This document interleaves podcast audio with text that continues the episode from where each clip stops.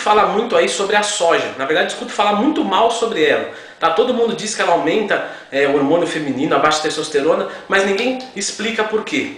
Hoje já se sabe que, que na verdade ela não aumenta estrógeno e nem abaixa testosterona, tá? Eu vou explicar para vocês aqui com artigos atuais, né? Coisas, materiais novos, com comprovações de que a soja é um bom alimento. Felizmente, isso de ela aumentar hormônios femininos e abaixar masculinos é mito, tá? Já foram feitas várias análises, vários estudos com atletas que consomem grandes quantidades de soja e eles têm níveis de testosterona e de estradiol, que é o hormônio feminino, normais. Tá legal, Leandro? E nas mulheres também é assim? Sim, também é assim. Tá? Existem uns estudos feitos com ginastas é, mulheres, remadores e nadadores de ambos os sexos e nada foi apontado, nenhum tipo de alteração endócrina maléfica foi alterada por causa da soja. Mas então, da onde saiu isso de que a soja aumenta o hormônio feminino? Tá? Eu já escutei falar um absurdo, um total falta de informação de que a soja tem estrógeno na sua composição. Isso é mentira. Né? Já foi feita análise bromatológica e não tem, não tem nenhum tipo de hormônio na soja. O que ela contém são isoflavonas ou isoflavonoides, tá? que são conhecidos como fitoestrogênios fito. E isso é diferente, tá? Eles não são iguais a estrogênios, apesar da sua forma química ser parecida. As isoflavonas, tá? Não indicaram nenhum tipo é, de alteração em níveis endógenos de hormônios, tá? Por quê?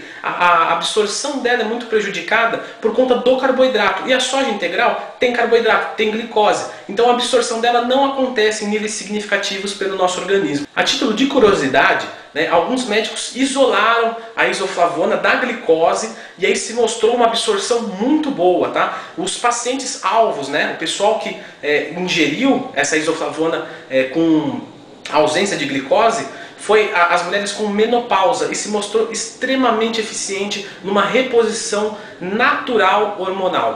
A soja, além de proteínas e carboidratos que ela tem de baixo índice glicêmico, vale ressaltar, é, ela também tem gorduras, lipídios. Lipídios que vão ajudar na produção endógena natural de hormônios. Então, muito provavelmente, a soja não só não vai te atrapalhar com a produção de testosterona, como na verdade vai te ajudar a produzir mais testosterona. Mas aí você deve estar se perguntando, e a proteína isolada da soja, em que a gente tira os carboidratos, né, que vão facilitar a absorção dos fitoestrogênios, e tira a gordura também que não, produ que não vai ajudar a produzir mais testosterona. Essa é maléfica? Não, também não. A proteína da soja isolada é só proteína, não tem fitoestrogênio. Mas se você é mais paranoico é, e tem medo dos fitoestrogênios e tudo mais, você pode usar a proteína isolada da soja numa boa. Existem outras vantagens aí da soja, como diminuição do risco do câncer de próstata, melhora do perfil lipídico, LDL, HDL, colesterol ruim, colesterol bom, tá? melhora a produção de HDL, diminui a produção de LDL,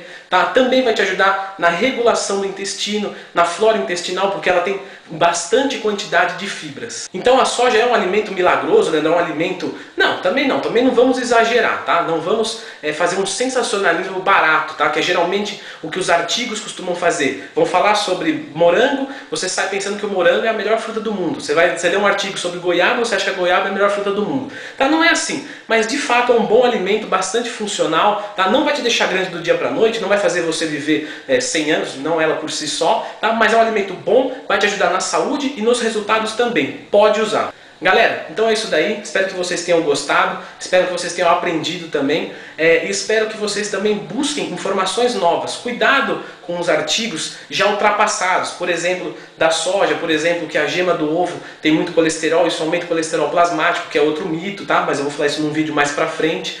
Então busquem informações novas, beleza? Se gostaram do vídeo, clica no gostei, se inscrevam no canal, tem o canal de motivação, a página do Face e a loja de camisetas, leandrotwin.com.br.